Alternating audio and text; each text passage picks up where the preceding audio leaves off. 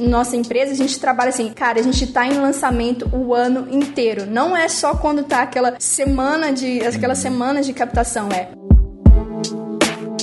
a gente tem certeza que o nosso produto é bom, a gente fica com essa confiança de falar dele o tempo inteiro e de vender essa ideia o tempo inteiro. A gente tem que entender o que cada plataforma busca. E o Instagram, hoje, ele está muito voltado para vídeos de entretenimento, Reels.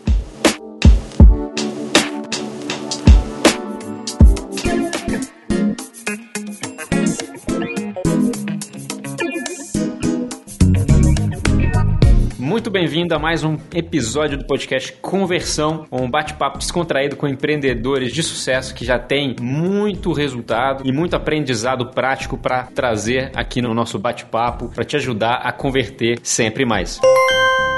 Hoje eu recebo a Débora Pereira e o Sérgio Rips, uma galera que está no mercado já lançando vários produtos. A gente vai analisar um pouco melhor, entender um pouco melhor o negócio deles. Eu sei que tem desde curso de inglês, curso de espanhol. Eu vi também, dando uma espiada rápida, que tem um curso de carreiras. A gente também tá falando com um YouTube profissional aí, tem um canal com mais, já teve, né? Na verdade já tem ainda, né? Com mais quase 250 mil seguidores, vivendo pelo mundo. Muito bem-vindo e primeiro, muito obrigado por estar aqui batendo um papo com, comigo aqui, gente. A gente que agradece, Cris. É um prazer estar aqui. Com certeza a gente vai trazer um conteúdo para contribuir com a galera aqui. É isso que a gente procura. Exatamente. Show de bola. Eu falei alguma bobagem aqui, pessoal? Não, tudo, tudo certo, cara. É Ó, você falou há muito tempo, realmente estava pensando que a primeira venda que a gente fez, vamos até que a gente está no nosso então vamos falar, a primeira primeira nota fiscal que a gente emitiu foi lá em 2014, cara. 2014, então assim, no início do, do mercado mesmo, até falo, muita gente nem conheceu outra versão do, do Hotmart e tudo. É tudo muito diferente do que é agora, então a gente tem uma longa estrada aí, né, passando por, por várias fases do marketing digital e eu acho que vai ter muita coisa legal pra gente falar aqui hoje. Que legal, cara, legal. E aí, quando eu vi que quando vocês começaram, na verdade, vocês tiveram uma trajetória um pouco separada, principalmente no início, né? Eu vi que o Sérgio tava com um canal, acho que é canal universitário. Como é que como me fala aí, cara? Porque senão eu vou falar uma bobagem. É Universidade Universidade Capenga. Era um canal de humor, né? Pra, pra deixar claro pra quem tá ouvindo aqui, esse nome era um canal de humor que eu fazia, cara, no início da, da internet, no início dessa era de youtubers, né? Lá em 2012 que eu comecei isso e ele cresceu 2013, 14. E quando eu entrei pro digital, eu fiz essa migração, dei um stop no canal. Parei ele com 300 mil inscritos. Hoje, se você olhar lá, ele tem realmente 250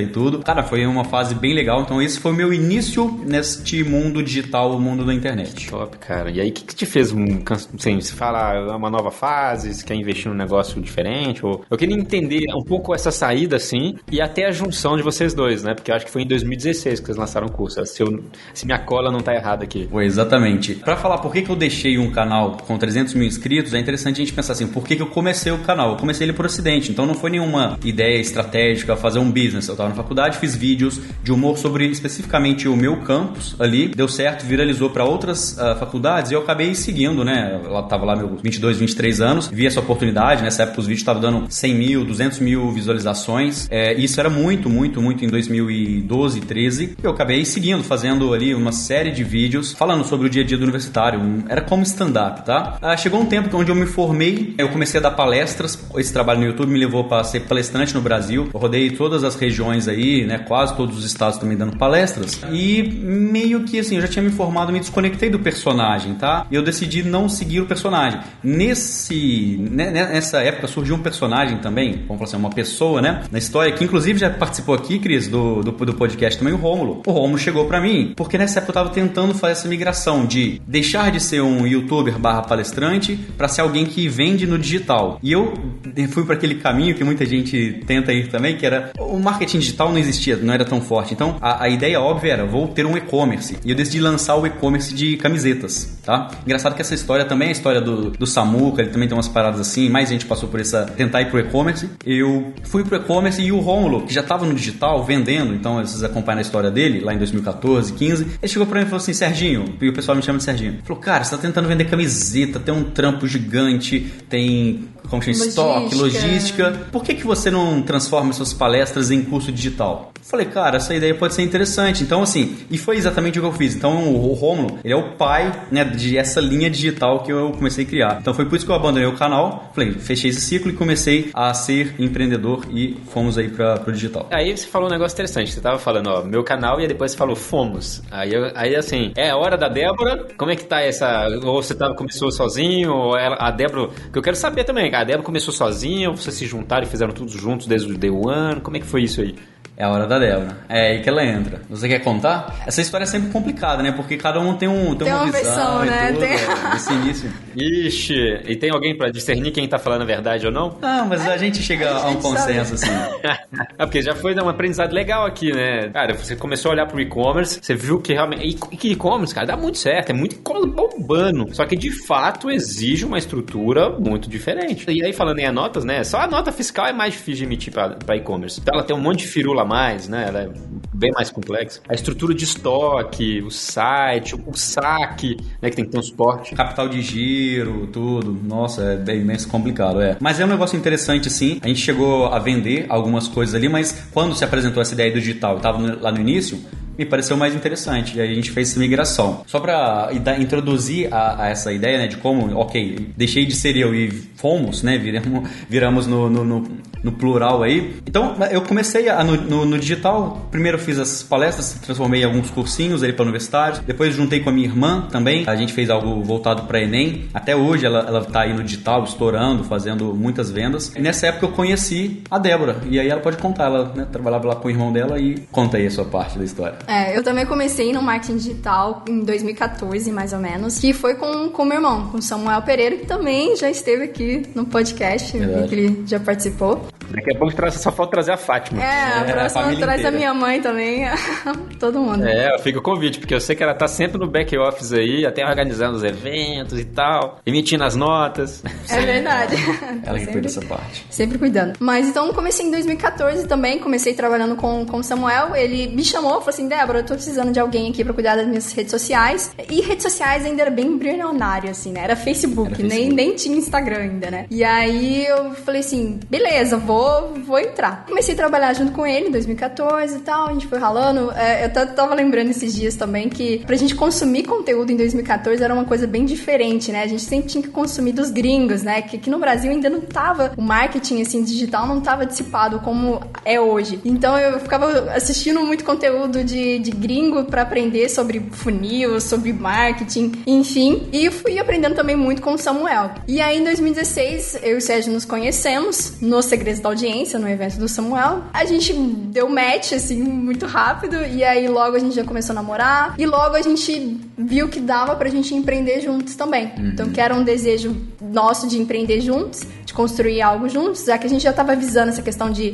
casamento, enfim. E a gente falou assim, cara, por que não construir algo mais além? E aí foi que onde a gente começou a surgir em 2016. A gente veio questionamento, né? Do onde que a gente vai empreender juntos, né? E aí, se o Sérgio quiser contar contar? Pode contar. Do que, que como que veio a ideia do, do que, que a gente foi empreender, né? Onde que a gente começou? É, a Débora tava com essa ideia de, pô, eu quero empreender. Tava junto com o Samuel. E claro, ali ela já tinha uma, uma um cargo meio de gerente e tudo, mas ela queria assim, eu quero empreender também, né? E aí eu fui olhar pro mercado, assim, o que, que a gente pode empreender junto, né? E aí tem um ponto interessante também, Cris, que é, parece que a gente se uniu apenas porque era namorados na época, mas de alguma forma a gente viu que a gente tinha sinergia. A Débora falou aqui do que ela estudava, e ela era essa pessoa que estudava o marketing de fato. E eu era o cara que fazia as paradas na loucura, eu agitava a galera, juntava o time, tinha muitas ideias, só que eu não era o cara mais disciplinado para poder estudar. E a gente viu que dava dava essa sinergia, né? Então a gente falou, tem sinergia aí. E a gente olhou para o mercado e falou assim, onde vamos empreender? E nessa época estava começando a crescer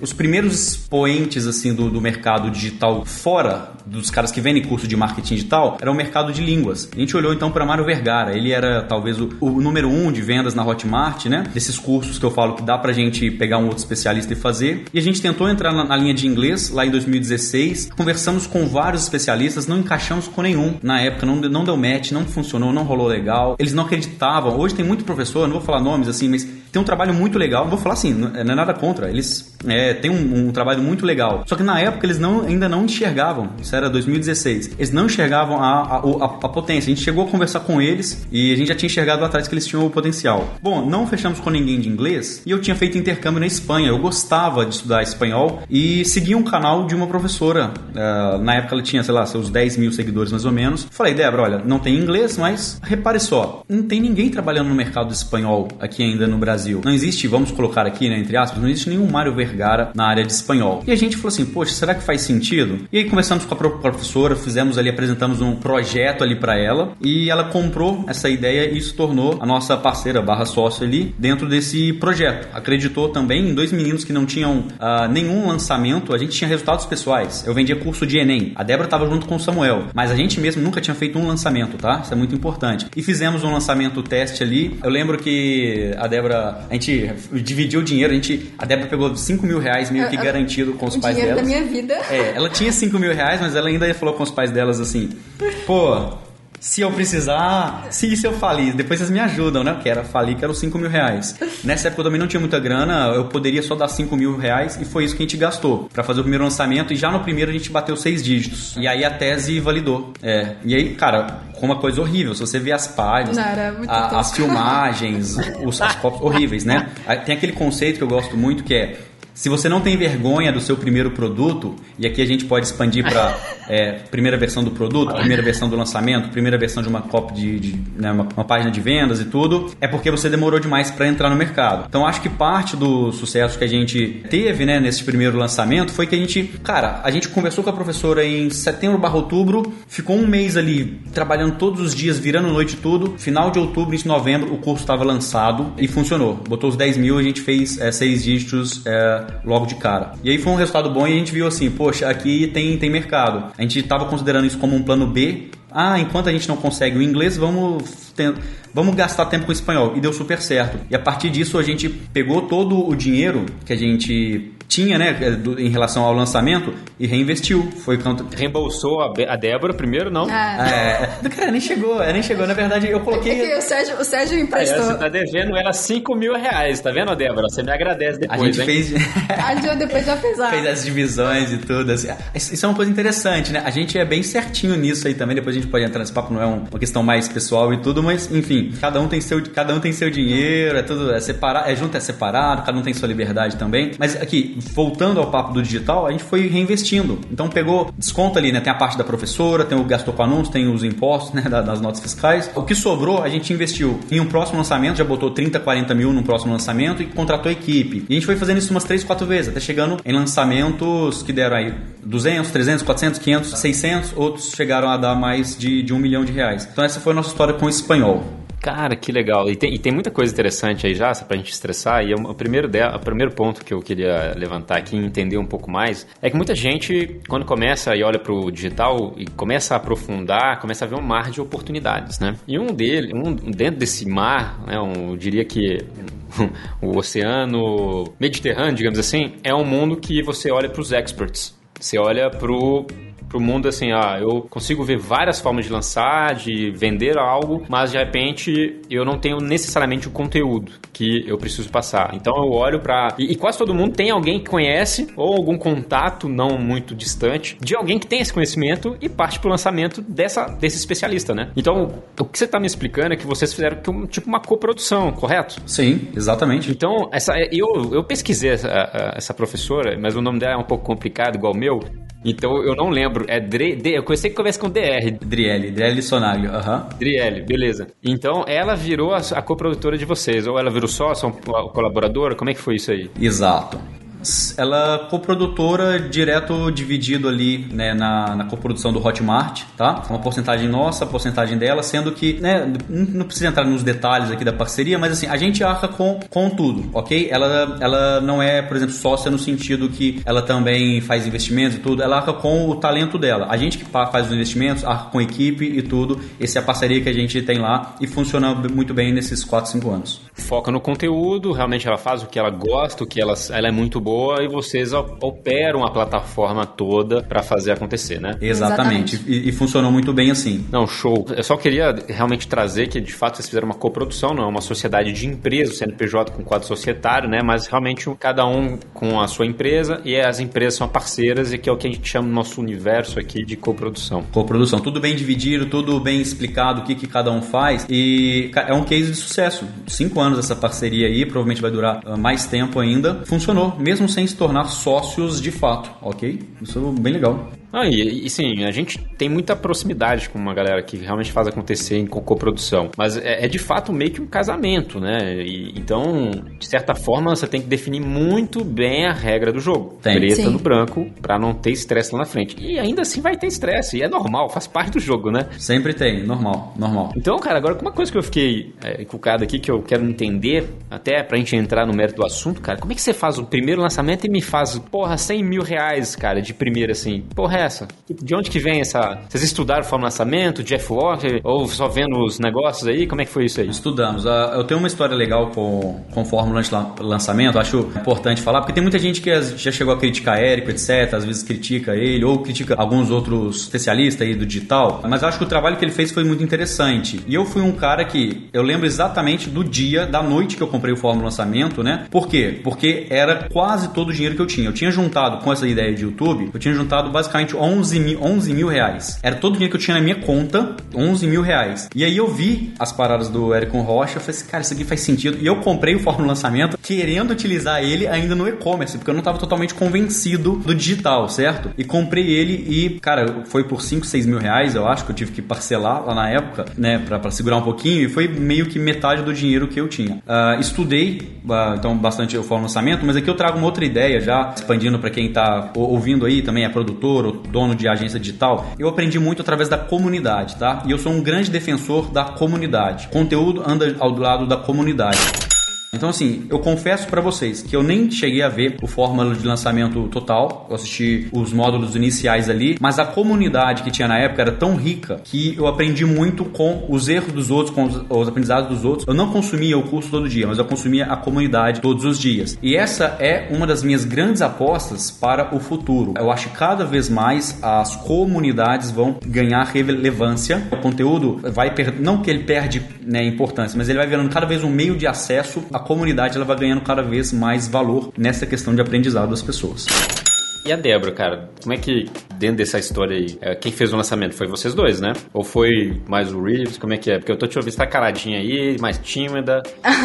Não, ela, Não, tô... ela tá caladinha, mas é, ó, ela, que, ela, ela que é a pessoa que estuda. Alguém tem que estudar. Alguém pesado. tem que estudar aqui. Eu sou, é... eu sou a nerd aqui. Ela fez o curso todo. fiz o curso todo. É, e eu sei que ela tem também um perfil com mais de 10 mil pessoas aqui, cara. Então, ela tá mandando ver aí no social, hein? Tô, tô caminhando também. Mas o que, que foi do, desse lançamento, eu acho assim que é a, a grande sacada é que a gente também, assim, você fala assim, putz, a gente fez o primeiro lançamento, só fez seis dígitos e tal. Mas, assim, a gente teve um, um background. Eu vejo muitas pessoas que começam no digital, acham que, assim, no primeiro mês já vai chegar fazendo 100 mil reais, sabe? E se não faz, se frustra e já muda de projeto e já desiste. Só que, assim, a gente te, teve dois anos antes de fazer esse primeiro lançamento que a gente estava trabalhando, não necessariamente com o lançamento, mas com, com o digital e aprendendo sobre o digital. Então, assim, eu vejo que a galera quer ter o resultado, mas sem ter o esforço de aprender. Então, assim, a gente tava, teve esse resultado porque a gente ficou ali ralando, principalmente a Débora, né? Estudando yeah. É. bastante. mas mas uh, isso foi que, que eu acredito que, que fez a diferença, sabe? Esse, esse background que a gente já tinha. Próximo, analisando, estudando e, enfim, tá ali respirando aquilo, né? É, igual você falou, muita gente realmente desiste, né? E uma coisa que eu acho interessante é assim, a grande empresa é a microempresa que não desistiu. Né? Então, é, isso é com tudo em todos os projetos. Igual vocês falaram, a produção tá dando certo, mas com certeza deu merda no meio do caminho alguma hora. E faz parte do jogo, né? Resiliência, adaptabilidade por aí vai. Uhum. Sim. Agora, vocês fizeram. Aí, beleza, vocês fizeram esse primeiro lançamento. Como é que foi, assim, em termos de. Eu já fiz lançamento de alguns cursos meus, né? Em termos de grana, muito menos do que a gente tá falando aqui. Mas eu sei que o lançamento, ele é uma loucura, assim, principalmente no início, né, cara? Eu lembro que eu gravava vídeo 3, 4 horas da manhã, aí a Expert não me mandou o vídeo, porque eu precisava, eu fui na casa dela 5 e meia, acordei a. Nossa, foi uma loucura, velho. Pra gravar, pra abrir o checkout 9 horas da manhã, tava 8 e meia, eu tava editando, postando vídeo. Putz. Engraçado, foi exatamente assim. Exatamente isso. É exatamente isso aí, cara. E agora, cinco anos depois, a gente poderia falar, ah, hoje em dia tá tudo 100% correndo bem, mas, cara, lançamento não tem como. Ele é uma quantidade absurda de tarefas, né? Vamos falar do lado de vista do gerenciamento de projetos. É uma quantidade descomunal de tarefas com prazos que não podem ser adiados e tarefas, muitas delas complexas. É, então, o nosso primeiro lançamento foi exatamente assim. Isso que você falou aconteceu. É, a gente ia vender às 9 horas, às 8 e, 8, 8 e meia tava acabando de renderizar o vídeo. Sabe quando você ficou olhando o tempo ali? E a gente só olhando assim, ó, assim, vai, vai. Eu lembro que eu cheguei a ligar. Olha só a loucura. Não, ele tava dando problema no computador para renderizar. Tipo assim. Ele tava desligando porque ele Nossa. aquecia, né? Enfim, era o computador que tinha. É, eu, eu acho que o perrengue que vocês passaram pra esse vídeo, ele foi talvez igual o que eu passei. Porque o meu foi um pouquinho. Eu acho que o meu foi um pouquinho pior. Porque mais ou menos uma hora antes do lançamento, eu já tinha terminado o vídeo, porque eu não tinha dormido, né? Eu tinha editado e tal, feito as páginas e tal. E aí eu comecei a subir o vídeo, né? Só que a luz acabou lá em casa. Ah, que isso, cara. Que isso? Ca- Não, Não, tinha não, três não. pra subir vídeo na época. É, 2013, 12, nem lembro direito. Aí eu fui correndo pro shopping, graças a Deus estava aberto, é, um- a ca- cafeteria, né, na verdade, que tava aberto. E foi no Black Coffee do Boulevard, se eu não me engano, que eu subi esse vídeo, cara. Consegui pegar a internet lá. Então, é, é a mesma coisa aí que você passou de perrengue. E não, e vou te falar mais. Quando eu tava fazendo isso, eu, eu sempre fui um cara de tecnologia, né, era desenvolvedor de software e tal, é, sempre fui. E quando eu tava processando o vídeo, renderizando, tava demorando, e eu falei, cara, eu tô aqui com um celular potente, eu tenho uma máquina, tenho um tablet. Por que, que essa porra de CPU não é compartilhada entre eles? né, que era meio que um cloud pra renderizar, né, cara? Fazer um software desse um dia, né? Aí eu você fica viajando, né? Você fica vendo aquela barrinha lá devagar, você lembra, o carrinho vai abrir 9 horas, hein? E a ansiedade só subindo. Foi nessa loucura aí. Exatamente, o computador, o computador estava desligando. Eu lembro que eu peguei um ventilador, cara, e joguei em cima do computador para ver se resfriava ele. Então, essa loucura. Mas ah, faz parte um pouco do lançamento. Isso aí é um efeito colateral negativo, mas tem algumas vantagens também do efeito colaterais positivos ou vantagens que o lançamento oferece. Eu gosto de ver como se fosse um trade, né? Você assume esse tipo de risco, você assume essa quantidade descomunal de tarefa, tenta otimizar ao máximo, né, com gerenciamento, com projeto, mas vai te custar muito. Mas ah, quando dá certo, as vantagens são legais. Aí depois a gente pode falar um pouquinho mais sobre isso também. E aí, cara, como é que foi essa parte? Como é que foi a questão do. Porque não é, não é- você colocou o produto no ar e abriu um, colocou um link com checkout e tudo aconteceu? Ou como é que foi isso? Quero entender é isso aí, cara. Quero entender é o que, que vocês fizeram. Vocês fizeram entrega de conteúdo. A menina tinha uma, tinha uma audiência, né? Então já ajuda. Mas me conta um pouquinho mais, cara. Como é que vocês primeiro levaram a audiência pra lá e depois a gente entra no que, que foi feito pra realmente a galera apertar o checkout e passar o cartão. Então como é que foi? Você mandou pro, pro Instagram lá e todo mundo acessou? Como é que foi isso aí? É, na época a gente nem tinha Instagram. A gente tinha só, é, tinha só o canal do YouTube dela. E o que a gente fez foi fizemos anúncio no Facebook, tráfego pago, e também utilizamos o canal dela. Então ela começou a gerar vários é, vídeos de forma orgânica, falando: Ah, gente, tô vindo aí, novidade. Isso é uma coisa até importante que a gente fala do lance- lançamento, é a questão da novidade. Então, assim, a gente ficou reforçando: Ó, pela primeira vez eu vou fazer algo diferente que eu nunca fiz antes. É, e a gente fez aquela chamada tradicional para o lançamento. Então a gente fez a captação de leads. Agora eu não vou me recordar de quantas leads a gente teve para esse primeiro lançamento, mas o que a gente fez foi chamando as pessoas usando o canal do YouTube e usando o tráfego pago do, do Facebook. não Facebook, tinha né? Instagram. E no YouTube, ela já distribuía conteúdo mesmo. Por isso que ela tinha essa audiência, né? Ela já falava sobre o assunto e tal. É, se eu não me engano, ela tinha um canal do YouTube desde 2014, mas assim, o canal tinha, sei lá, 20 mil inscritos, não era tão forte assim. Assim, pra época era bastante, mas o que foi o que a gente mais utilizou é a questão do tráfego pago no Facebook, mas assim, o que a gente entende também é que ela já vinha construindo uma audiência, então tanto que nesse primeiro lançamento a gente teve, a gente conseguiu captar uma demanda reprimida, principalmente de pessoas que queriam aprender espanhol com ela né, que era a única referência que tinha de ensino de espanhol no YouTube naquela época. Então a gente conseguiu captar essa, essa demanda reprimida também através do que tinha no canal do YouTube, que ela já tá vinha construindo a audiência através de conteúdo. Ela toda semana publicava conteúdo. Ah, o poder da audiência, cara. É, exatamente. É, exatamente. E muita gente ainda não, não descobriu isso, né? Você sabe.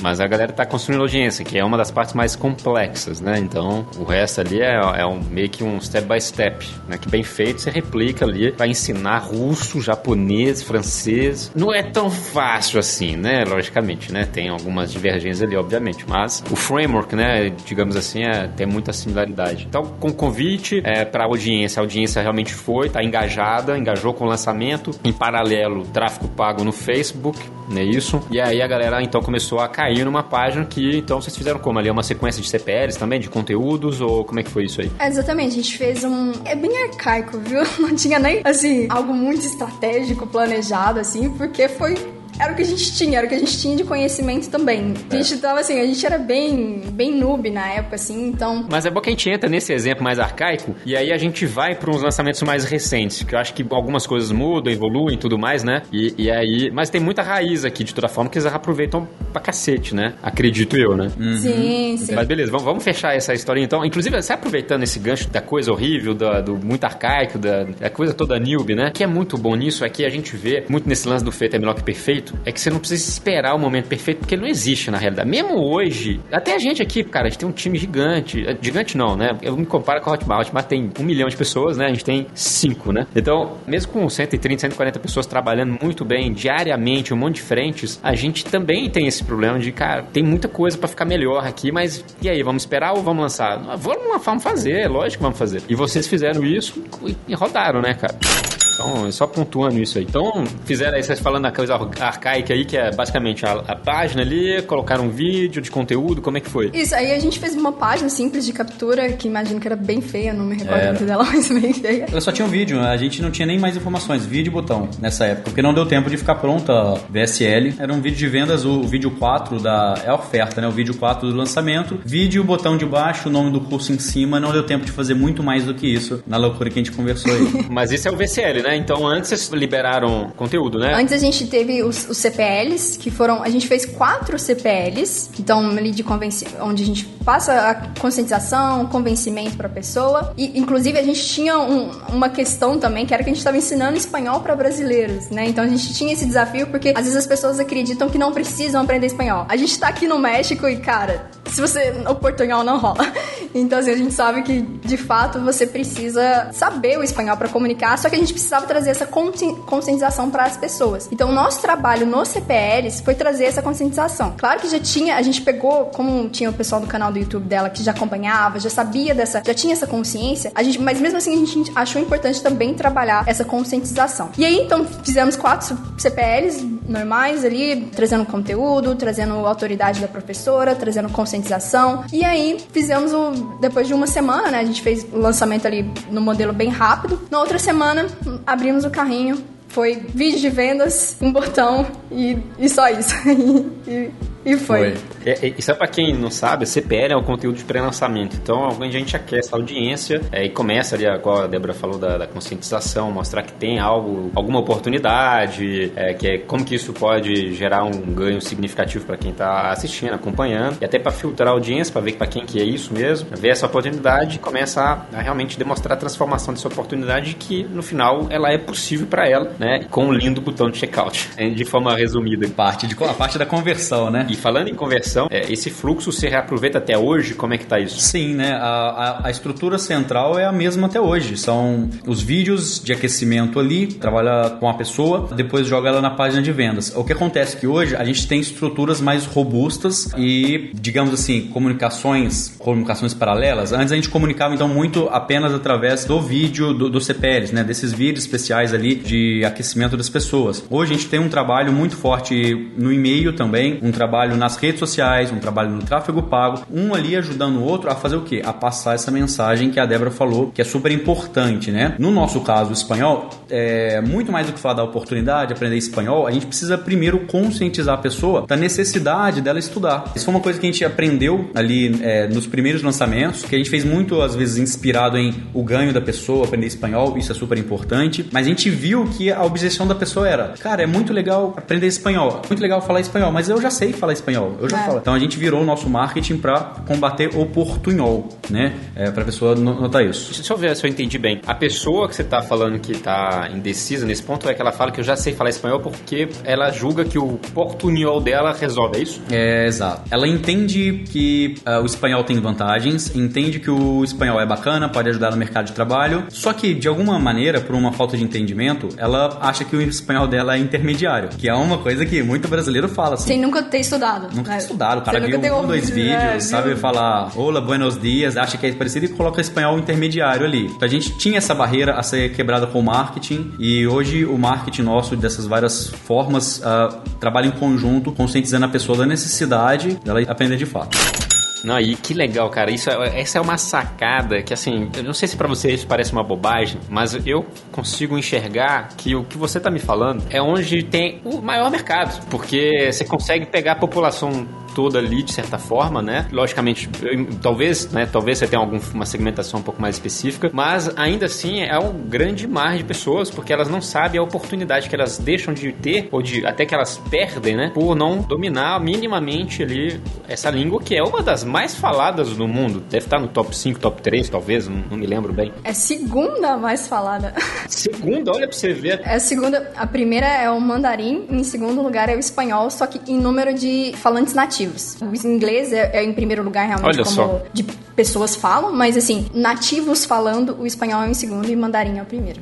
Então. É. E aí vocês estão então trabalhando em cima dessa galera para conscientizar isso através de conteúdos. Como é que tá isso aí? Ou só no lançamento? Vocês devem estar tá condicionando o mercado, né? Imagino. Educando, quer dizer, o mercado. O tempo inteiro. Até para trazer um pouco mais da nossa linha de tempo, como a gente trabalhou. Então, nos primeiros lançamentos, a gente, igual o Sérgio falou, a gente realmente não trabalhava tanto essa questão do, da conscientização, porque a gente tava, tinha uma demanda reprimida. Só que chega um momento que você esgota a sua demanda reprimida e você tem que expandir. Então, até a minha dica que eu tenho para as pessoas é que às vezes a pessoa já quer chegar direto colhendo os frutos que estão no topo da árvore, mas primeiro ela pode colher os frutos que estão ali mais baixo da árvore, que é a demanda reprimida, quer trabalhar as pessoas que já têm a consciência. Uhum. E aí, a partir disso, tipo, começou a esgotar, viu que já ficou mais difícil de vender, que não tá tão. O negócio não tá fluindo tanto. Então aí chegou no momento de você subir de nível, é onde que você vai ir para um mercado que é mais amplo. É um mercado provavelmente mais competitivo, só que é onde tá, onde tem a maior quantidade de pessoas. E aí foi o que a gente fez. Então, os primeiros lançamentos a gente continuou pegando essa demanda reprimida, as pessoas que já tinham consciência disso. Chegou num momento que a gente falou assim, cara, agora a gente precisa explorar mais esse mercado. E aí foi aonde que, inclusive, a gente mudou o nosso posicionamento. Antes, os nossos vídeos que a gente utilizava sempre para chamando para o lançamento eram vídeos de convites bem tradicionais, falando assim: Oi, você quer aprender espanhol? Então clica aqui e vem que eu vou te ensinar no lançamento, né? Numas aulas gratuitas. Só que aí chegou um momento que esgotou isso. E aí a gente falou assim, cara, então como que a gente pode trabalhar a conscientização para que a gente pegar pessoas diferentes, pessoas que não estão com, com, não vem talvez tão claro para ela que ela precisa aprender espanhol. E aí a gente começou a entrar com um novo vi, com novos tipos de vídeos, né? Isso eu tô falando de tráfego pago, mas daqui a pouco falo mais sobre o tráfego orgânico também. O tráfego orgânico a gente fala sobre as redes sociais, aquilo que a gente faz de maneira nativa. Então, uh, e aí o que a gente fez no tráfego pago? A gente começou a trabalhar com vídeos divertidos. A nossa professora, a nossa especialista, ela é uma artista. É. Então, assim, ela, ela consegue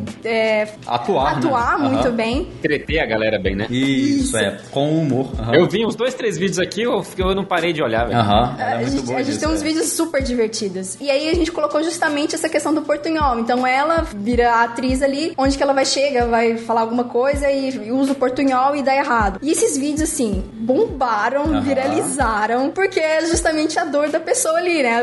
A, a pessoa acha que, ah, não, é só jogar o portunhol que rola, mas aí no caso a gente mostra que não. Então, assim, esse, esse vídeo foi muito legal que a gente, esse, a gente fez vários vídeos assim, gente, até hoje a gente faz, porque esse negócio deu, deu muito bom. Então, a partir disso, a gente conseguiu pegar um público muito maior, trabalhando realmente a, consci, a conscientização do, do problema que a pessoa não tinha, da uhum. oportunidade que ela não, tinha, não via. É, e aí você começa a encher o seu funil, né? É isso que eu começo a enxergar, né? Na verdade, você expande a sua audiência ali para pessoas que você sabe que você, você pode ajudar e elas vão realmente ter uma transformação muito foda com, o seu produto e serviço. E aí você basicamente identificou isso no, no, na, na, sua persona e começou a criar então com esses conteúdos que realmente, como o seu mercado é muito grande, é totalmente é, é muito abrangente, né? Você optou por essa estratégia ali do cômico, da, da, parte engraçada, baseada ainda no tema que é interessante de vocês, né? Do, do portunhol e tal. E aí então isso eu entendo que como consequência começou a, a girar um perfil muito maior, tem muito mais seguidor, engajou muito mais a, o público, né? Isso. E aí como é que você reverte isso em, em, no seu pro, pro bem do seu lançamento? Então, aqui eu, eu, eu ampliei a minha audiência, né? Que é algo extremamente valioso, muito foda. E aí como é que eu, eu começo a, então a otimizar para monetizar tudo isso? É, no, então, a gente fez esse, essa questão do no tráfego pago, que foi onde a gente trabalhou muito, mas a gente também com as redes sociais, a gente estava diariamente também postando, é, fazendo posts com essa consciência, trazendo essa, essa questão da conscientização. E aí foi aonde a gente conseguiu vários vídeos virais, então, tipo, tinha um, tinha um termo que todo mundo fala que é tipo, ah, é muito louco, aí, é, tipo, aí, ah, o correto era muito louco. Enfim, a gente começou a fazer vários vídeos, assim, de maneira nativa no nosso Instagram, e a gente sempre colocava uma CTA, ou seja, uma call to action, uma chamada para ação, pra pessoa, olha, olha o que, que o Portunhol faz você passar. Então, acessa lá o link da minha bio, que eu vou te ajudar a você se livrar do Portunhol, eliminar o Portunhol da sua vida. Inclusive, essa é uma, ban uma bandeira que a gente usa hoje no nosso projeto, é eu vou te ajudar a eliminar o portunhol da sua vida. Então, a gente trabalhou na rede social e depois né, a gente foi desenvolvendo com passar dos anos a gente entrou com o Instagram, né? Agora falando mais questão recente. E no Instagram a gente hoje é o nosso maior fonte de tráfego orgânica, é onde a gente faz, onde diariamente a professora faz ali o conteúdo tanto de stories quanto pro feed. E hoje a gente trabalha muito com reels também de entretenimento. A gente tem que entender o que cada plataforma busca. E o Instagram hoje ele tá muito voltado para vídeos de entretenimento, reels. Então a gente começou a, a explorar muito isso dos reels. E sempre no reels a gente faz uma CTA CTA faz uma chamada de ação pra pessoa. Porque às vezes as pessoas também acham que é só postar conteúdo e boa. Só que sem fazer a chamada de ação. Então, assim, é, é, uma, é uma dica simples, é uma, uma coisa que parece boba, mas muita, eu vejo muita gente esquecer.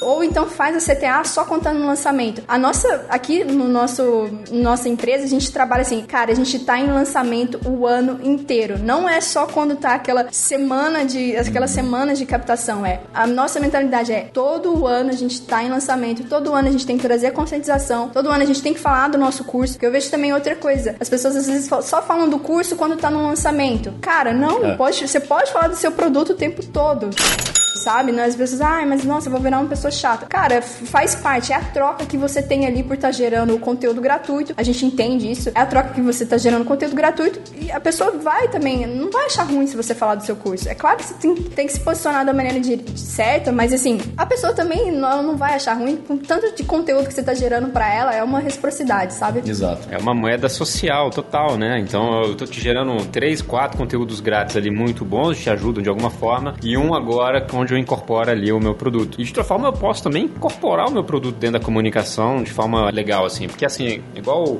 você falou muita coisa legal aí, Débora, inclusive uma delas, essa questão de falar do produto, né? A galera fica assim, não, será que eu não vou ser chato? Será que não tá? Cara, primeiro, é, existe esse ponto da reciprocidade, você tá gerando valor e, e um dia você vai e fala do seu produto, cara, faz parte. Algumas pessoas vão criticar, cara, que tudo, sempre vai ter gente criticando. Foda-se, entendeu? Agora, é, é isso, né? Então, esse é o primeiro ponto. E o segundo, que não necessariamente você precisa ser chato. Você não vai chegar no vídeo e falar, gente, aqui compra meu curso. e tchau. Né? Senão eu não falo com você mais. Você, logicamente, vai pegar aquilo e incorporar, né? Vai ter uma cópia ali, um script legal, onde de alguma forma você vai gerar também valor, mas, né, vai ter o CTA ali pro seu curso. É um ponto interessante é que a gente tem certeza que o nosso produto é bom. Isso aqui é uma coisa que a gente tem na empresa, a gente só trabalha com o produto, um produto que é bom. Porque eu falo, se a gente tem certeza que o nosso produto é bom, que ele resolve, que ele não é uma pegadinha no mercado, não foi um, um junta ali, faz, liga o celular e, e grava qualquer coisa, foi algo estruturado, pensado cada detalhe, a gente tem certeza que o nosso produto é bom, a gente fica com essa confiança de falar dele o tempo inteiro e de vender essa ideia o tempo inteiro. Acho que às vezes tem gente que tem um pouquinho de, de, de, medo de falar do produto porque a pessoa não tem certeza que o produto dela é o melhor. Às vezes ela gastou 80% do tempo dela no marketing e 20, 10% ali às vezes no produto, e aí isso vai gerar essa distorção. Ela sabe que o marketing dela é bom, mas será que o produto geralmente é? Então, por isso, a gente tem investido muito na questão dos nossos produtos. São sempre áreas de membros personalizadas, no nosso caso. A gente é, entrega muito, faz over-delivery também. Então, a gente tem certeza que o nosso produto é bom. Fica a dica aí para quem tá meio perdido nisso, né? E tem certeza é que o seu produto é bom. Isso é uma construção Dá. também. O primeiro lançamento é tudo zoado. É. o nosso curso era zoado. Então, assim, com o passar dos anos, a gente vai evoluindo, vai crescendo. Mas só uma parêntese, Débora. Ela é zoada zoado, da, talvez porque ele não era tão bem empacotado, né? Mas o conteúdo ainda assim. Na referência de hoje. Na referência ah, de hoje. Com comparado hoje. com hoje. Ah, mas o conteúdo ainda assim ajudava a transformar a pessoa no, no, sentido da proposta, né? Tanto que o conteúdo só foi atualizado em 2020. A gente Exatamente. vendeu 16, 17, 18. Dá pra você ver, de tanto que era bom. Só que era assim, não era tão bem estruturado em termos de plataforma de área de membro, um monte de outras coisinhas, né? Mas o conteúdo, o produto em si, a qualidade tá ali, né? Isso, isso exatamente, isso. é. Exatamente. Não, mas a, ideia, assim, é a questão da construção. Porque às vezes eu também vejo muita gente que, que não quer começar, porque espera todo. Você já até mesmo falou sobre isso. Espera o momento ideal, espera todas as condições estarem alinhadas. Mas assim, cara, tem que começar. Isso é o, é o que, eu, que eu sempre falo. É, e, e, a gente falando em CTA, uma coisa importante também é que para quem está ouvindo a gente pela plataforma de podcast, se inscreve aqui para saber dos próximos episódios. Se você estiver ouvindo a gente pelo YouTube, deixe seu comentário para a gente saber o que, que você está achando, dê feedback, dê dica de quem a gente pode trazer para conversar e não deixe de deixar o seu, não deixe de deixar o seu like. Você ver, vou terminar meu jabá aqui agora. Ó. Dá sua curtida aqui e se inscreve no canal.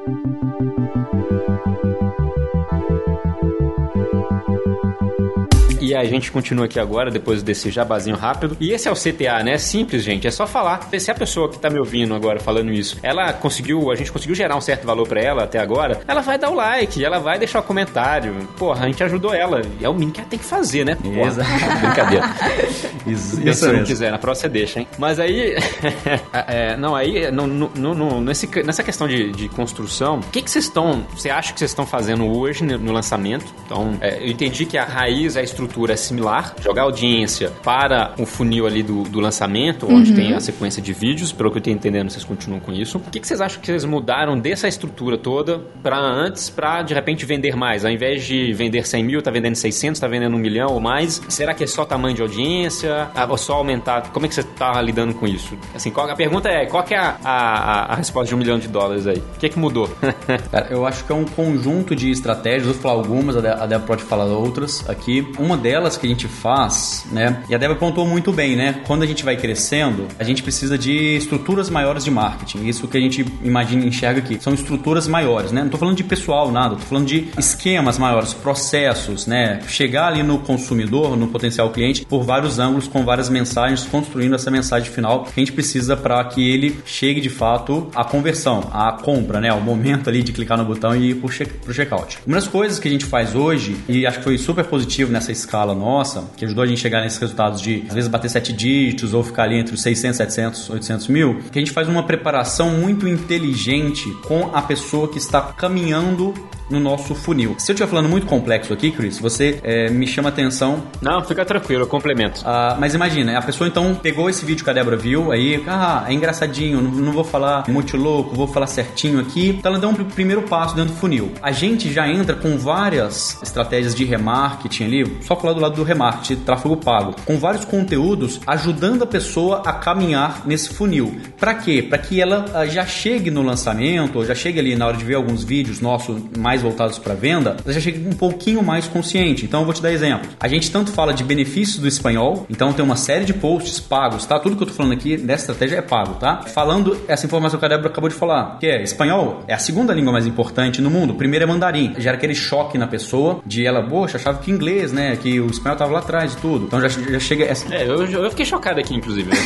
Sim, é. O inglês, claro, tem toda essa relevância de como segunda língua de, de pessoas de outros países que falam, mas em número de nativos, o espanhol é é, é difícil de, de perder o ranking. Quer ver uma outra curiosidade? Já que a gente está falando isso e a gente publica isso de, em tráfego pago também, faz imagens, faz vídeos. O primeiro país que mais fala espanhol, nós estamos aqui, México, né? A gente ainda não falou isso, mas a gente está morando aí pelo mundo, hoje a gente tá morando no México. Esse é o primeiro país. Sabe qual que é o segundo país, Cris? Agora que eu já falei que é uma pegadinha. Estados Unidos. Exatamente. As pessoas vão tentar chutar Colômbia, vão chutar Colômbia, Espanha, mas o segundo país com mais falantes de espanhol é Estados Unidos. A gente ficou ali dois meses e eu confesso que o meu inglês não é muito bom e eu me viro muito bem no espanhol, né? Sei falar espanhol. Eu só falei espanhol em todos os lugares. Então a gente traz esse tipo de informação, vai levando a pessoa a conscientizar. Ela chega muito mais pronta. Então hoje a gente tem essa, essa arma do, do tráfego pago aí, onde a gente vai colocando uma série de imagens. A gente tá, tem talvez ali 30 imagens, vídeos, artigos que quem se cadastrou pro nosso lançamento, ele já começa a ver, eu vou fazer aqui entre aspas para quem só tá ouvindo, por acaso, entre aspas, por acaso, ela começa a ver uma série de informações, fazendo com que o que ela se envolva muito mais, ela se apaixone muito mais e entenda muito mais deste novo mundo que ela está entrando agora, que é o estudo do espanhol. Então a gente meio que faz, ajuda a pessoa, vamos colocar assim, ajuda a pessoa a nessa conscientização. Sabe quando você, Cris, quer comprar um novo celular? Por exemplo, saiu um novo iPhone, e aí você fica, será que eu compro, troco, não troco? Deixa eu ver se essa câmera vale a pena e tudo. Você começa a ver vídeo no YouTube, começa a reparar nas pessoas que tem, ou seja, isso é aumentar o nível de conscientização. A gente poderia deixar isso acontecer automaticamente, tá? E algumas pessoas, de fato, vão fazer isso automaticamente, vão pesquisar sobre espanhol no YouTube, vão ver um artigo, vão ficar mais atentos para essa, essa novidade. Mas a gente tenta utilizar o poder do tráfego pago e o poder dos e-mails ali também, que a Débora trabalha muito bem isso, ajudando a pessoa ou é, forçando um pouquinho mais essa conscientização, para que ela não aconteça apenas naturalmente, tá? Então você tem um funil muito claro disso, né? Temos. Temos. A Temos. gente tem um funil que, quando, assim que a pessoa, por exemplo, ela, ela, viu o nosso primeiro anúncio ali, se cadastrou, falou assim: ah, eu quero saber mais o que, que é isso. A gente tem um funil muito claro. Então, assim, ela passa por esse processo de conscientização que o Sérgio acabou de explicar. Então, a gente vai falando várias questões sobre, por exemplo, a importância do espanhol. A gente vai falar sobre o porquê que você não pode usar o portunhol. A gente vai falar sobre oportunidades do espanhol no mercado de trabalho. Então, a gente vai trabalhar várias áreas da, consci da conscientização ali com a pessoa e também mostrando oportunidades. Isso é é um, um, pilar que a gente trabalha nessa, nessa pré-fase que a gente fala. Né? O segundo pilar que a gente trabalha é o trabalho também onde a gente faz a nossa prova social. Então a gente vai mostrar ali também para a pessoa que a gente é um projeto já consolidado, que a professora, ela é a maior professora de espanhol do Brasil hoje, então com o número de seguidores nas redes sociais. O nosso também é o maior curso com o número de, de inscritos no Brasil. Então, ó, a gente já tem um curso com, com mais de, caminhando para 8 mil alunos, a gente tem mais de 600 mil pessoas aí em todas as nossas redes sociais. Então, a gente trabalha essa também a questão, a autoridade, a prova social, e aí a gente vai falando também, a gente tem uma porrada de depoimentos, então a gente mostra, olha, o que, que o pessoal fala sobre a professora. A gente, e tudo isso, às vezes a pessoa deixa para usar isso só quando tá ali uhum. no carrinho aberto, né? É. No caso a gente trabalha no lançamento, só no carrinho aberto. A gente, no primeiro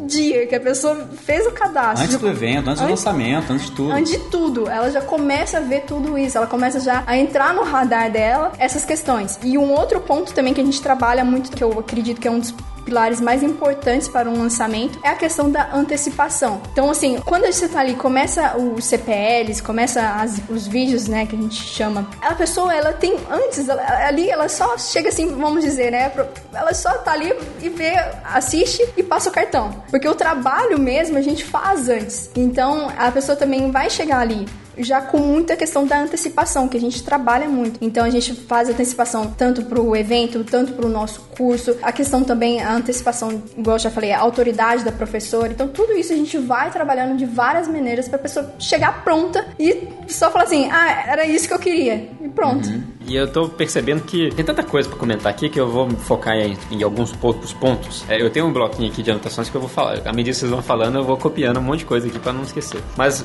basicamente, resumindo tudo isso, né, além de você ampliar a sua audiência, você tá aquecendo a sua audiência. Então, você tá ali realmente conscientizando, falando para ela, gente, tem uma coisa que ninguém sabe, que é isso aqui, e que isso pode gerar esse tipo de resultado, gente, ó, ou gerar esse tipo de prejuízo. E aí você vai falando isso, vai aquecendo completamente a audiência experiência e isso eu tô entendendo que é, igual você comentou, é perpétuo, é o tempo inteiro, é constantemente. Provavelmente você deve ter um efeito colateral disso, que são pessoas, e aí você vai me corrigir talvez, pessoas que ficam perguntando, cara, onde eu compro o seu curso? Que dia que abre? Eu quero comprar, onde que eu posso comprar um curso seu? Nossa, me ensina mais. Eu imagino que você vivencia esse tipo de coisa, ou eu tô viajando. Antes de saber do lançamento, eventualmente. Sim, diariamente. Diariamente. Uhum. Diariamente a gente recebe mensagens no nosso Instagram e no e-mail. É, eu tô louco pra comprar um MacBook Pro novo. E eu, todo dia eu dou um refresh na página da Não Apple tem. e tá lá, é indisponível. Aí eu entrei no chat hoje, depois de duas semanas esperando, e aí eu perguntei, boa tarde, tem que dia eu posso comprar o novo MacBook Air, que é uma fortuna, inclusive, e Me libera, quero passar aqui que é uma 40 grana. mil reais. É. E aí, aí eu, não, então, não tem data, nossa, não tem. Você só tem que atualizar o site todo dia. Aí, enfim, né? Então, todo. todo antecipação, assim, antecipação não é, é ansiedade, né? É, e a escassez de ter acesso, né? Mas aí, é, beleza. Aí você tá conscientizando o mercado, aquecendo ele muito, e quando você abre o carrinho, a galera compra desenfreadamente. Uhum, Aumenta muito as chances dela comprar. É, não é assim, não é tão desenfreadamente, tem um processo de. Quem dera se fosse mais desenfreadamente. Pô, é, vamos, mas pega no seguinte ângulo, ô, Cris. A gente tá aqui vendendo espanhol em um país que o pessoal coloca todos os idiomas antes do espanhol, por essa ilusão de que eles sabem falar espanhol. Então, assim, a pessoa é mais consciente que se ela precisa falar francês ou italiano, ela precisa comprar um curso do que espanhol, que é uma coisa que até faz parte da nossa cultura, um certo humor, né? É, tem muita brincadeira, muita piadinha com, com o espanhol o, o tempo inteiro. Ah, mas sim, mas ela chega bem mais preparada e a gente vê. é, vou, vou- vou te dar um outro case aqui, que basicamente durante esses 5, 6 anos que a gente tá mexendo com o espanhol, a gente viu vários concorrentes surgirem e não conseguirem crescer, tá? Hoje pra mim é mais tranquilo falar isso. Se eu tivesse na- no, no meio da caminhada, eu não contaria os segredos aqui. Mas a gente vê que eles estão indo por um caminho que falta conscientização, eles estão indo por um caminho que, ó, a Débora falou aqui de uma maneira muito bem, mas olha só, muita, no marketing digital é muito comum a gente falar de ganhos. E muita gente quer falar só de ganhos. Aprenda espanhol e tenha um novo emprego. Aprende, aprenda espanhol e vá morar fora, não sei o quê. Mas é, muitas vezes é importante falar da dor,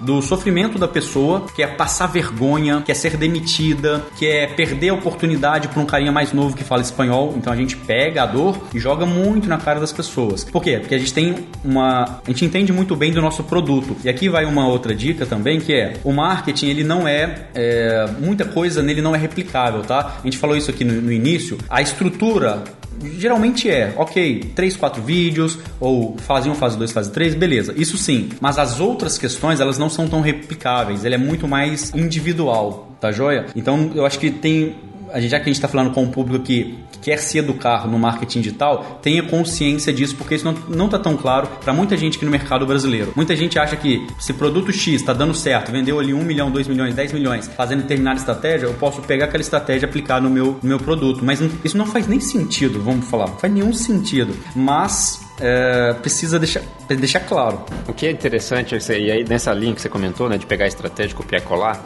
com certeza dá para inspirar, mas copiar e colar sem ter inteligência em cima disso, né, realmente é um, pode, ser um, pode se tornar um grande problema. Mas quando você fala, é, agora que a gente está nesse nível, e eu não falaria isso durante a jornada, né, mas, cara, alguns pontos importantes, né, que, que fazem com que, mesmo que alguém saiba de tudo isso e comece a fazer uma coisa, um produto similar, digamos, né, tem uma coisa muito, tem duas coisas muito importantes aqui que vão fazer com que não vá ter o resultado tão rápido quanto e tão fácil quando você está comentando que de repente alguém pode achar isso, né? E até para te tranquilizar, porque você deve saber isso de alguma forma, é que, cara, a primeira coisa é que a estratégia que vocês estão usando, muita gente está usando. Sabe o que que faz a diferença entre essas pessoas, né? Que fazem e têm resultado e as outras que não têm? É que você, além de fazer, você faz e às vezes não tem resultado e você faz de novo. Até ter resultados. E 98,9% pessoa- por cento das pessoas, igual acho que foi a Débora que comentou, vai fazer uma vez e, ah, não deu certo, nessa trem não funciona. Ou faz uma, duas, três e, ah, não, chega, chega. Porque, cara, eu tenho certeza que a gente tá falando aqui de uma forma para tentar pegar alguns insights, aprendizados e tal, mas eu não tenho dúvida nenhuma que vocês se ferraram muito até conseguir ter resultados mais consistentes, mais expressivos e tudo mais. Então, a, primeiro é a resiliência de fazer de novo, aprendendo, fazendo de novo, aprendendo, fazendo de novo. E o segundo, né, que então você não corre nenhum risco nesse aspecto, é a conexão com a, com a sua audiência, né? Então você tem uma conexão com a audiência. Você não é só tráfego pago com gente. Você joga lá um tráfego frio para páginas de venda e acabou. Lógico que tem isso, mas você tem um trabalho com a grande parte dessa galera de manter esse relacionamento, de conscientizar, de estar tá ali próximo, acolhendo. Provavelmente vocês respondem comentários, interagem na comunidade, né? Tem muito. E esse é um ativo muito forte do negócio de vocês. Né? Isso não copia, cara. E no mercado digital, uma coisa muito nítida é que, diferente da concorrência de um bar ou uma loja ali, as pessoas compram muito pela não só pela transformação que você entrega para ela, mas com a conexão que ela tem com sua, com sua marca, com seu, com seu negócio, com, com seu curso, com sua, a sua professora, digamos assim, né? É, então é muito complementar, sabe? E o mercado é infinito, bicho. Ainda mais se tá ali conscientizando o topo do funil, é um mundo infinito. Hoje vai nascer, vão, provavelmente nasceram mais alguns milhões de leads para você. Quer dizer, é, nasceram hoje para ser daqui a pouco leads para você, né? Com os anos. Né? Então tem leads infinitos aí, é um mercado gigante. Uma né, coisa cara? também eu acho que é muito importante é sobre conhecer o público. Então, assim, isso é o que faz muita diferença. A gente viu que o que mudou muito o jogo pro nosso lançamento foi o conhecimento profundo do nosso público. E às vezes a pessoa acha que conhecer o público é, tipo, algo muito complexo, que precisa. Cara, vou dar aqui algumas dicas de como você pode conhecer o seu público. Primeiro, entra no Instagram do concorrente e vê os comentários que as pessoas estão fazendo nos posts. Então, o que, que elas estão dizendo ali? E o legal também é focar o que, que elas estão dizendo que, às vezes, a pessoa, como dando como sugestão ali para pro outro. Assim, ah, legal esse vídeo, mas grava um vídeo sobre isso. Tá aí uma oportunidade para você. Outra questão, YouTube, cara. YouTube, cara, é uma ferramenta sensacional o YouTube para você conhecer o seu público, conhecer as dificuldades, conhecer as dores. Então entra, joga lá, título de, de, vídeo de assunto similar ao seu. Vê o que, que as pessoas estão comentando, vê que, quais são as dificuldades, quais são as dores. Mesma coisa, questão de vídeos, então, de vídeos não, de livros. Então você pode entrar na Amazon e ver quais são os comentários, as reviews que as pessoas estão deixando sobre livros que são do seu mercado, que são do seu nicho. Então, isso, só isso, você já faz assim, você já sai muito acima dos seus concorrentes, porque muita gente deixa de fazer esse trabalho. E aí, uma outra coisa que a gente também faz muito é a pessoa, beleza, a gente já tem esse trabalho, tudo isso bem, bem, bem certinho, bem. É, a gente conhece muito. Mas uma outra coisa também é nos e-mails, no WhatsApp também, que a gente utiliza muito o WhatsApp também durante o lançamento, a gente sempre faz perguntas para a pessoa. Então a gente sempre deixa a pessoa responder. Pesquisas. Ah, por exemplo, no e-mail, a gente. O segundo e-mail que a pessoa ela fez o cadastro no nosso lançamento, o segundo uhum. e-mail que ela vai receber é o e-mail falando assim: Cara, eu vou te me apresentar aqui, vou falar um pouco mais sobre mim, reforça a autoridade, mas assim, olha, agora eu quero saber de você. Responde essas duas perguntas aqui. A primeira pergunta é: por que, que você quer aprender espanhol? No caso, dando um exemplo aqui. E a segunda pergunta é: o que te impede de aprender espanhol? Cara, só essas uhum. duas perguntas já, já matou a charada. Que top! E ainda aumenta a sua taxa de entregabilidade para os domínios de e-mail, é. né? Exatamente.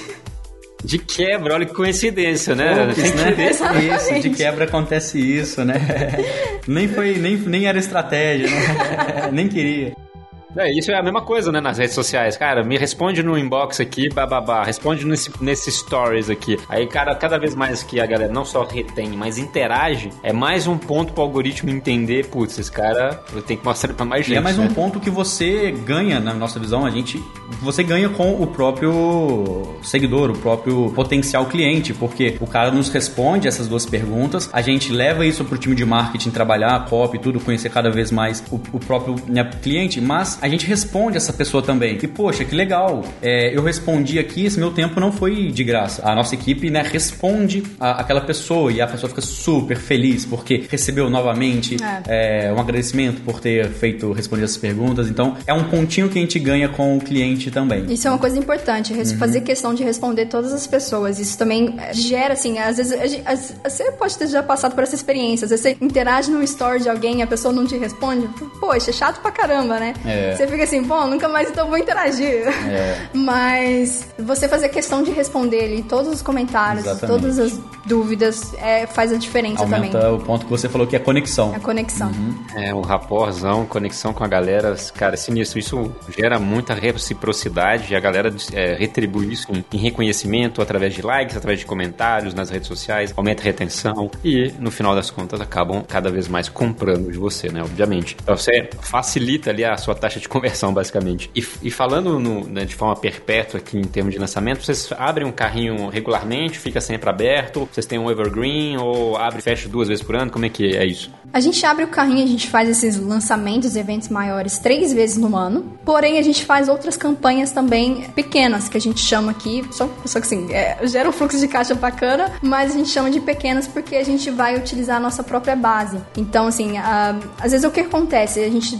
faz três lançamentos, né? Então, grandes, assim, que a gente chama no início do ano, meio do ano e final do ano. E aí tem esse outro período, a gente também acredita que a, gente, a pessoa às vezes ela quer resolver o problema dela na hora. Então ela não quer esperar eu chegar no meio do ano pra eu abrir meu carrinho para fazer a compra do meu produto. E como eu não gosto de deixar meu cliente pro meu concorrente, é. então a gente faz umas campanhas também menores a, ativando a base. Então, por exemplo, entre um lançamento e outro, vou fazer uma campanha ali só com minha base interna, falando assim: olha, gente, eu tô aqui, é, eu vi que você já participou de meus lançamentos anteriores, mas se você quiser, olha só, eu vou abrir o curso. E aí eu já jogo direto falando sobre o curso. Então uhum. ela não vai passar por aquela fase de conscientização novamente, porque ela já passou, porque ela já tá uma, é uma lead consciente. É. E aí ela já chega, eu falo assim, ó, dia tal eu vou abrir o carrinho, é, e eu faço por, tipo, tempo super curto, é tipo, geralmente um, dois dias máximo. Uhum. Eu boto uma escassez muito grande. Ó, é isso aí, você entra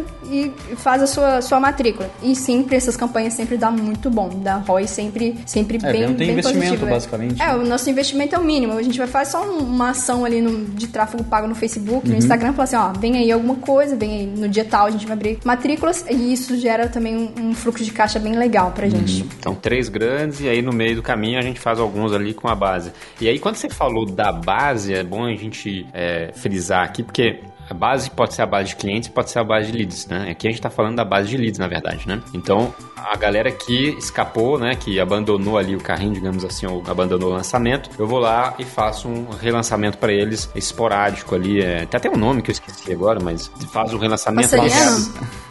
Eles chamam de passariano. É... Não, da parte do Jeff Walker mesmo ou do Érico, não lembro, porque o Érico também mudou muito a forma, né? Ele foi evoluindo. Ah, do Érico? Não, eles chamam de reabertura, no, nova chance. Reabertura, é, reabertura, é. é meio que uma reabertura ali. É, mas enfim, também pouco importa, né? Mas eu entendi a ideia, acho que bem, bem clara. E é o mesmo o produto, mesmo né? O mesmo produto. Uhum. E aí, Cris, a gente também uh, utiliza nossas redes sociais. Então, assim, a gente não utiliza só a lead de e-mail, mas a, a própria. A gente faz um movimento nas nossas redes sociais também. Então, a gente utiliza aquela. Talvez uma pessoa que nunca se cadastrou para um lançamento, mas a gente fala: olha, gente, você que quer comprar o meu curso, porque às vezes a pessoa ela não precisa necessariamente passar por um funil de conscientização, não precisa passar necessariamente por um lançamento. Ela já tá, ela já tem consciência é aquela que viu todos os é. seus vídeos, né? Ela tem consciência, ela já sabe que eu sou é boa. Eu no MacBook. É, exatamente. Você não tá vendo Caramba. review, você não tá vendo review mais de MacBook. Não, já cansei de ver, já conheço, já até sei aonde, como é que faz cada peça. Você sabe mais que o vendedor já.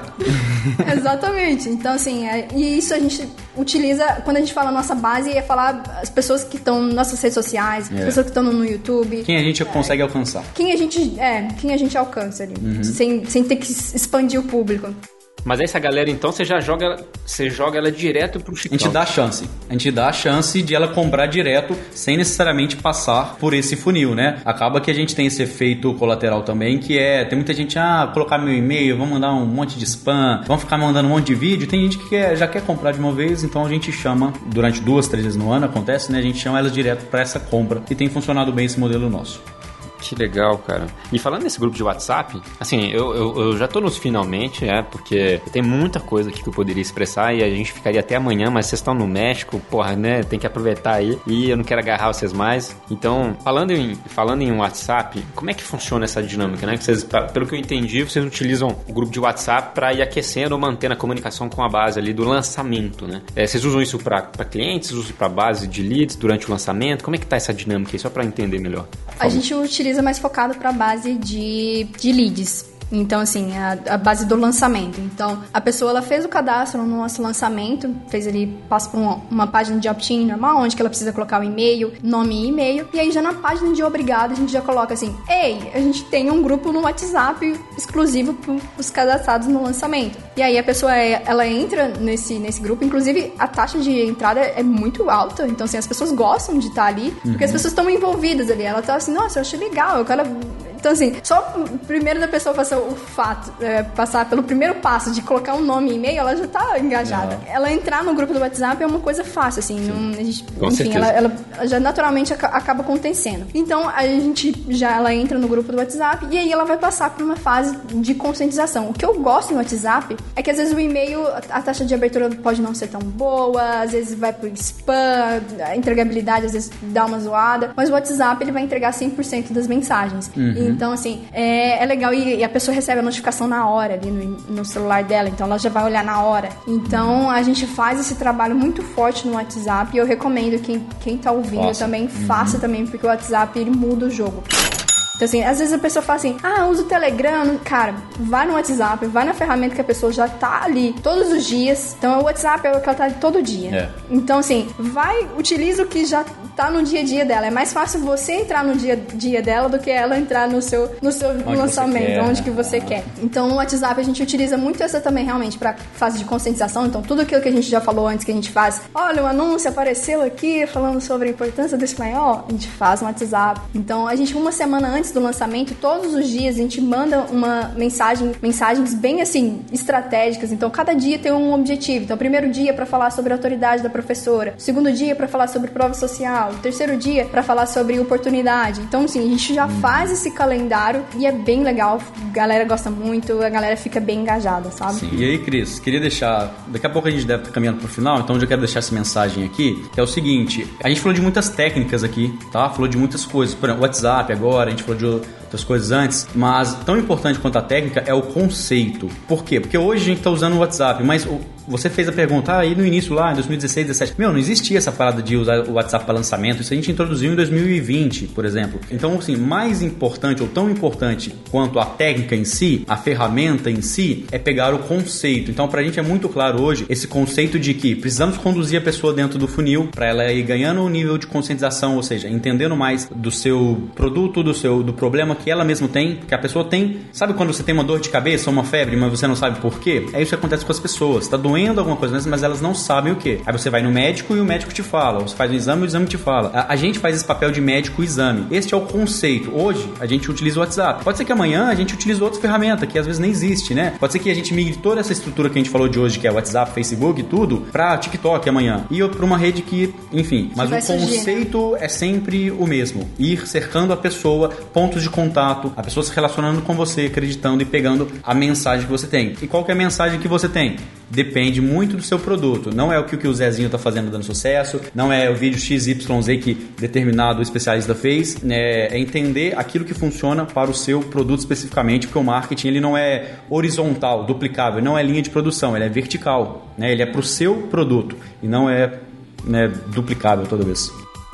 É, e aí você pega isso aí e acompanha, cara. A rede social vai evoluindo, vai mudando. A, a- mês passado era o Snap, a- depois é o Telegram, depois é o WhatsApp de novo, é o Instagram. O próprio Samuel falou bastante disso, inclusive, de acompanhar a tendência, né? né? Um, um pouco a Débora também comentou aqui. É, e aí, se vai mudando, você vai fazendo a mesma coisa. Conscientiza aqui, conscientiza ali, tenta estar o mais próximo da audiência. Então, no WhatsApp tá funcionando, se deixar de funcionar, eu vou pro próximo. E pra gente fechar esse, esse assunto de WhatsApp, caminhar pra conclusão, cara, vocês sabem quem entrou no grupo do WhatsApp e depois de ter feito o opt-in box? Entrado no opt-in? Dado opt-in? Fala taxa de conversão. Ah, Tipo assim, eu entrei, fiz opt-in na sua base, e aí eu caí na thank you page da vida lá, e você fez o CTA pro grupo do WhatsApp. Ali eu entro no grupo do WhatsApp. Você sabe disso? Que eu cadastrei meu e-mail é XYZ e agora eu tô no WhatsApp. Ah, a, a nível pessoal, hoje a gente não marca, tá? Eu sei que o Cris entrou, a gente ainda não faz essa marca porque a gente não pede o WhatsApp dele, a gente não faz nenhuma questão. Poderia amarrar, tem tecnologia para isso, mas por uma questão interna a gente ainda, a gente ainda não fez. Algo que a gente pode considerar. É, porque você teria. um- Você segmentaria os leads ainda mais quente, né, cara? Quando você for fazer a, re- a reabertura temporária ali, poderia segmentar, começar com eles ali, que você vai ter um- provavelmente uma galera mais Claro, quente. algo que a né? gente faz é, visto que a gente tem então essas listas de WhatsApp, a gente sobe elas nas ferramentas de anúncio, Facebook e Google Ads, e através dessa chave, né, desse ID que é o próprio número dela, a gente faz essa, essa, esse remarketing específico para aquelas pessoas, ou chega a excluir ela de um anúncio que a gente faz aqui, que é para pessoa que se cadastrou, e-mail, mas não entrou no grupo. Aí essas começam a ver, ó, entre para o grupo, entre para o grupo, entre para o grupo. Tá perseguindo, né, cara? Tem que ter, né, Não, cara? Tem que Show, show demais. Não, beleza. Galera, assim, A gente já conversou, teve para extrair muita coisa legal. Acho que de alguma forma é, deu para realmente agregar bastante coisa prática, falar de vários assuntos de lançamento, persona, social, audiência. A gente falou um pouco de tudo, vai ser até difícil de saber qual vai ser o tema dessa porra aqui hoje. Então... Mas é uma coisa boa. É uma coisa faz boa. um ó, Faz um bem forte aí, ó. Faz um. Meu Deus. Olha, que, olha Deixa isso, conosco. olha o que É. eles disseram. O que eles disseram me impressionou. No minuto 37. Tem muito disso, né, cara? Aí, ó, olha o youtuber da Via aqui Tipo agora, né, isso, cara? né? O cara que faz o trend meio é o, é o Rich, com Ah, é, certeza. exatamente. Tem, que- tem que ter credibilidade. Ó, ó, cara, primeiro eu queria agradecer a vocês demais por, por, por ter compartilhado esses uma hora e pouco comigo aqui, junto com a nossa audiência. Já, já, deixou uma mensagem, Sérgio? Não sei se você quer deixar, um, Débora, uma, uma mensagem final, Sérgio também, né? Para quem tá assistindo, quem quer de repente conhecer um pouco melhor o trabalho ou o curso de vocês, enfim, fiquem à vontade aí. Bom, a gente falou aqui do espanhol, mas a gente também tem outros produtos. Então, o espanhol é espanhol de verdade, a gente também tem curso de inglês, que é inglês de verdade. Ah, a gente também tem o curso de preparatório para jovens que estão saindo querem entrar no mercado de trabalho. E, enfim, a- a- nós temos vários produtos aqui dentro da nossa agência. Então, segue a gente lá nas redes sociais. Segue o meu Insta também, arroba a ponto Débora.pereira. E mas o que eu quero, a mensagem que eu queria também deixar final aqui é que pra quem tá assistindo, pra quem às vezes tá, eu acho que assim, eu gosto muito de falar sobre às, vezes a pessoa ela tá com medo de, de fazer, sabe? Ela às vezes ela procura muitos impeditivos pra não começar. Quando a gente começou, eu vou ser bem sincera, na minha mente não passava a ideia de não dar certo. A única coisa que tinha na minha mente é vai dar certo eu vou fazer dar certo. Então, assim, a- a- o meu conselho também que eu dou para as pessoas é: vai fundo, é, vai ser difícil, vai ter hora que vai ter vontade de desistir, é normal, mas tenha consistência, tenha resiliência que, que dá certo. Show. Isso aí. Não, top demais, excelente mensagem e, e realmente é, é persistência, né? Resiliência e tudo mais, que com certeza é o mindset certo. E, e se você chegou até aqui e de alguma forma a gente conseguiu gerar valor pra você, de novo, deixa, de novo não, porque provavelmente você não ouviu o primeiro CTA, então deixa o seu like aqui nesse, nesse, nesse vídeo se você estiver vendo a gente pelo YouTube, se inscreve pra receber novas notificações de episódio, deixa seu comentário pra gente saber o que você achou. Tem algum link aqui, talvez tenha um link do Telegram, inclusive, que a gente vai provavelmente agora migrar pro WhatsApp depois dessa, desse puxão de orelha. E se você estiver na plataforma de podcast, se inscreve para saber notificação de novos episódios. Muito obrigado e a gente se vê no próximo episódio do podcast Conversão. Valeu!